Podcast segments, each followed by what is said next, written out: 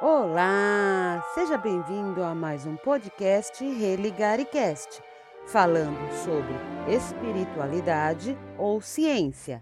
Nesse quinto episódio, falaremos sobre a Igreja Católica. No cristianismo, os cristãos creem também no milagre. Para eles, são manifestações diretas da vontade de Deus.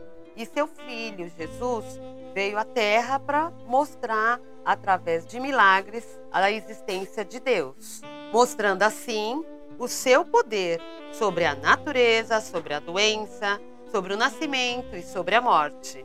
O catolicismo, entre os milagres da Bíblia, o que foca mais na Igreja Católica é o nascimento de Jesus através de uma virgem, a Virgem Maria, que expressando assim a sua pureza, pois ela teve Jesus e permaneceu virgem. Para os evangélicos, a demonstração maior do poder de Deus é a salvação de um pecador, através de Jesus e o Espírito Santo. Pode operar sobre o indivíduo. E para os crentes reformados, basta os milagres das Escrituras. Para o cristianismo, os milagres são manifestações diretas de Deus. Há relatos de milagres praticamente todas as religiões, ao longo do tempo, a ciência desmentiu muitas.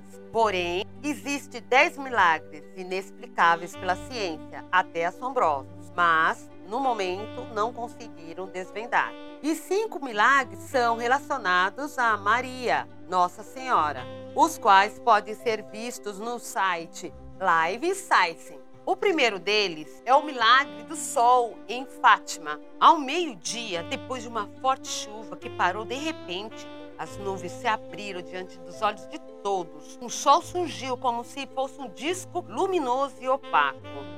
Esse fenômeno durou 10 minutos. Esse é um dos milagres reconhecido pelo Vaticano. Outro milagre é o sangue de São Genaro ou São Januário de Nápoles. Ele foi martirizado no século IV e um pouco de sangue foi guardado no relicário. Mas, depois de 1700 anos, todos os anos 19 de setembro, o sangue se liquefaz diante de vários fiéis. Isso começou a acontecer após o terremoto de 1980 que matou 2.500 pessoas em Nápoles. O outro milagre é o corpo interrupto de Santa Bernadette de Lourdes, que faleceu em 1879 e continua em exposição na Capela de Santa Bernadette, na França, perfeitamente incorrupto.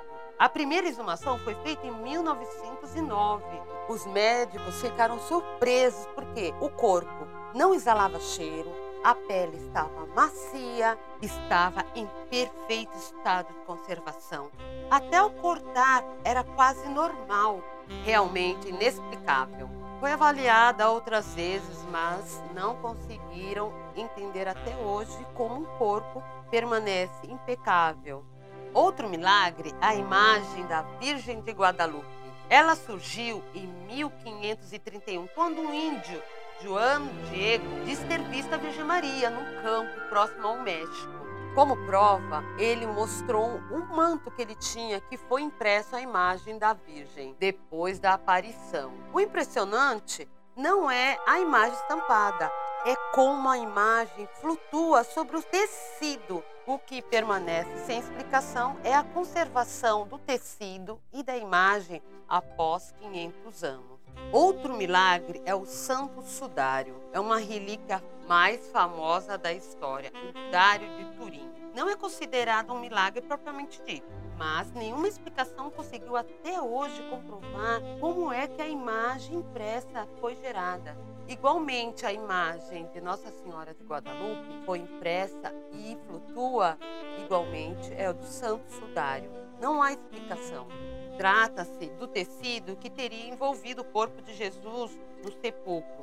É como uma irradiação de uma luz luminosa tivesse impresso aquela imagem. Para os católicos, isso é uma comprovação de um milagre e da ressurreição de Cristo. Mesmo assim, os cientistas não desistem, eles continuam estudando para ter uma explicação para o santo sudário. A ciência vive pesquisando para desmistificar ou desconstruir os milagres existentes. para virar santo na Santa Igreja Católica, precisa de comprovações de milagre feitos através daquela pessoa. No Brasil, há 52 santos.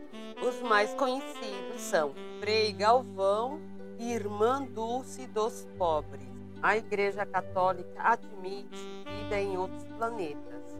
O diretor do Observatório Astronômico do Vaticano, padre José Gabriel Funes afirmou que Deus pode ter criado seres inteligentes em outros planetas do mesmo jeito que criou o universo e o homem. Como existe diversas criaturas na Terra, pode existir também outros seres inteligentes criados por Deus.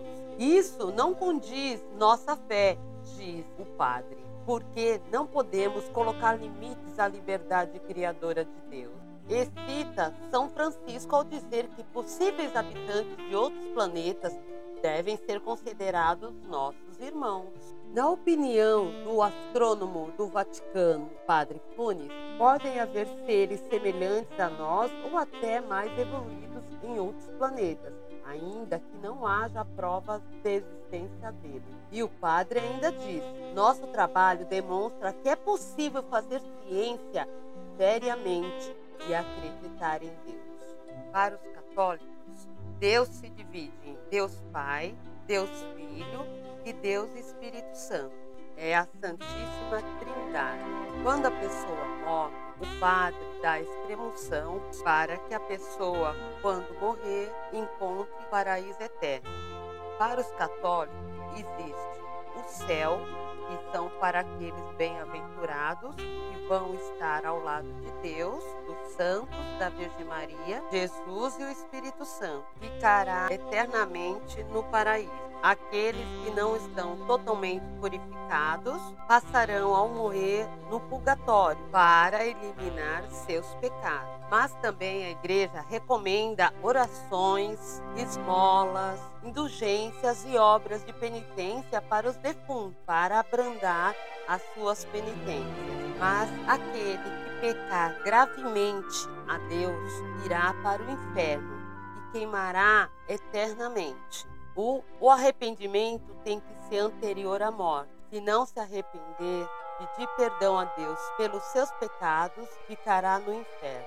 A ressurreição todos os mortos, justos e injustos, antecederá a hora do julgamento final, onde Jesus virá com seus anjos fazer o julgamento dos bons e dos maus, a separação do joio e o do trigo. Quem for bom ficará eternamente na glória, e quem for mal queimará no inferno eternamente.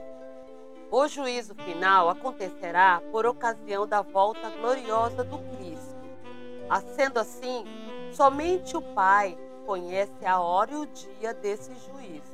Sendo assim, a Igreja Católica adverte para a conversão.